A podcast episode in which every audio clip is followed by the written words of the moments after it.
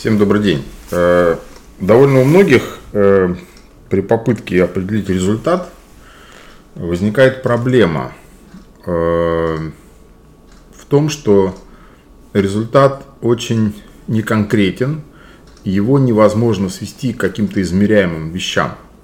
Многие из вас знают, что когда определяется цель, есть так называемый подход SMART. Ну, по-русски смысл в том, что любая цель должна быть измеряемой, конкретной, понятной, привязанной к какой-то дате и так далее. Потому что когда э, мы имеем цель или результат в таком формате, то мы можем ясно видеть, какие изменения произошли в жизни. Соответственно, э, много раз уже об этом говорил, Проектное образование это просто разновидность проекта. Просто в отличие от обычного классического проекта, который люди выполняют там, где угодно, э, присутствует еще образовательная составляющая. Так как если люди там где-то на работе, в компании, в бизнесе, я не знаю, в науке выполняют какой-то проект, подразумевается, что у них есть какие-то компетенции, достаточные для выполнения проекта, то Э, когда мы говорим о проектном образовании, то мы предполагаем, что потенциальных студентов, сколько бы им их лет не было, каких-то компетенций не хватает. Всегда надо учиться. С другой стороны, многие из вас, кто работает там в науке, в технологиях, понимают, что э, любой инновационный проект подразумевает необходимость что-то исследовать, чему-то учиться. То есть это просто нормальная история.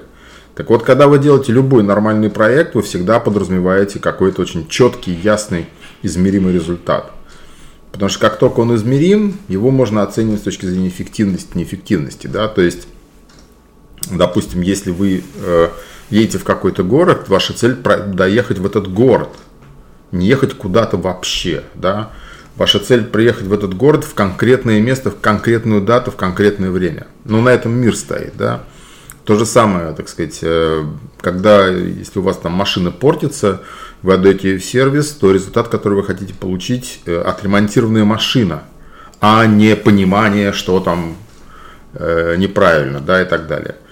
И вот здесь у многих возникает вот такой момент, то, что привычка к двум вещам, то есть вместо результата все время делать упор на какие-то процессные такие истории, да, вы поймете, там, вы научитесь и прочее, да. То есть, когда люди смешивают результаты, инструмент для его достижения, мы это уже много обсуждали. И второй момент, то, что очень неконкретно, ну, практически там через 30%. При этом, когда мы обсуждаем это, ну, вот в частных сессиях, то э, люди задают практически один и тот же вопрос. Ну, как же так? Вот много же факторов – я не могу конкретно отвечать, э, не могу конкретно обещать и так далее, и так далее. Вот это очень интересный вопрос, который стоит того, чтобы над ним подумать. Это на самом деле точка выбора, которая называется ответственность. Потому что когда вы пытаетесь в своем курсе продавать, обещать что-то, что не может быть измерено, типа там что-то такое мыльное, непонятное, да, то в этом самым э, снимаете себе ответственность. Но с другой стороны, потребитель не может оценить этот результат. Да, у него нет в этом смысле ценности, нет критерия. В этом случае, по большому счету, ценность вашего курса равна нулю. Вы можете даже этим больше не заниматься. Вообще. Это никому не нужно. С другой стороны, когда вы э, обещаете определенный результат, то вы берете в первую очередь обязательства на себя. Э, сначала вам кажется, что это страшно, это плохо. На самом деле это очень хорошо по нескольким вещам. Первое, что если вы берете обязательства на себя, это автоматически означает, что вы даете обязательства на своего студента. Это означает, что вы становитесь некой командой. Как, в общем-то, в любом нормальном проекте всегда есть команда.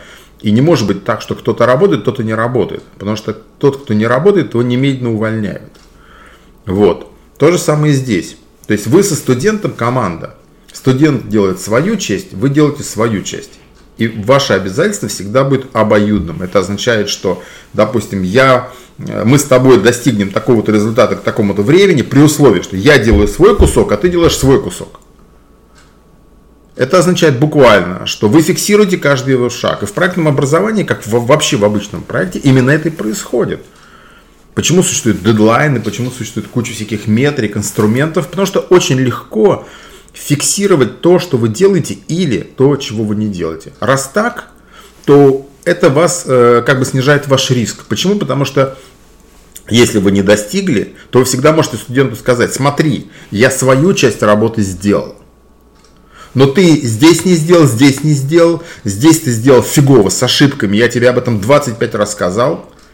Так? А у нас все ходы записаны. И вы увидите, да, я многим вам показывал, как вообще лог работает ментора. Все ходы записаны. Вы никуда нафиг не денетесь с подводной лодки. Понимаете?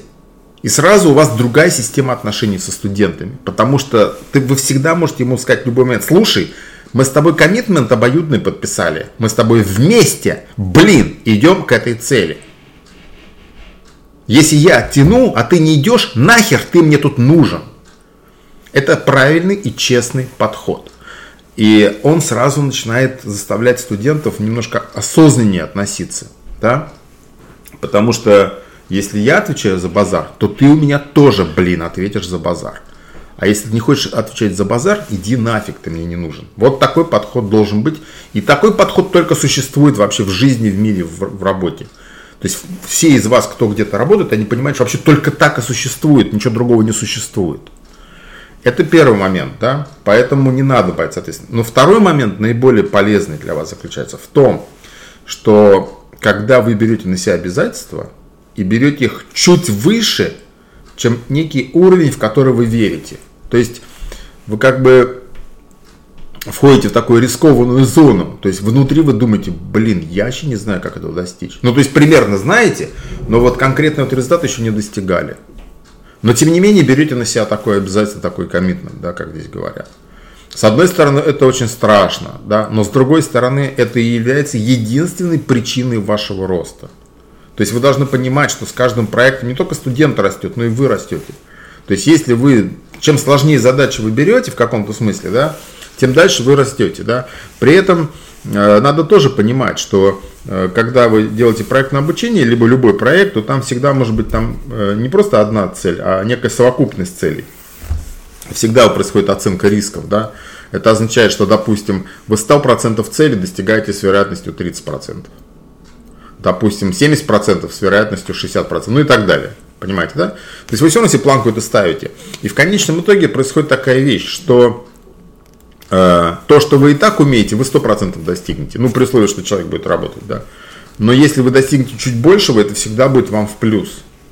То есть вот это очень важный момент. Поэтому вот этот момент формулировки правильного результата, это правильных обязательств, правильной внутренней ответственности. Это не момент страха, это момент возможностей. И вы должны это использовать. Потому что если вы хотите расти, вы всегда будете сталкиваться со страхом, с какими-то там нервиками, с какими-то геморроями. Но главное, вы будете сталкиваться с неопределенностью. Вы думаете, блин, хз, что там будет. Вот. И э, э, понятно, что вы не хотите рисковать. Но кто не рискует, тот не пьет шампанского. То есть вы должны понимать, что если вы хотите сделать курс А полезный, то есть когда человек вот реально взял его и получил результат, Б продаваемый, а продаваемым будет только если полезный, то вы всегда должны немножко выше головы прыгать, с одной стороны, и заставлять прыгать студента тоже выше головы. То есть проектное образование, реальное образование, это не про то, что всем легко, это про то, что постоянно идет выход из зоны комфорта. Потому что тогда это работает, блин. А если вы не даете возможности человеку выходить из зоны комфорта, нафиг вы вообще тогда нужны? Ну, в общем, вот как-то на этой оптимистической ноте я хочу закончить это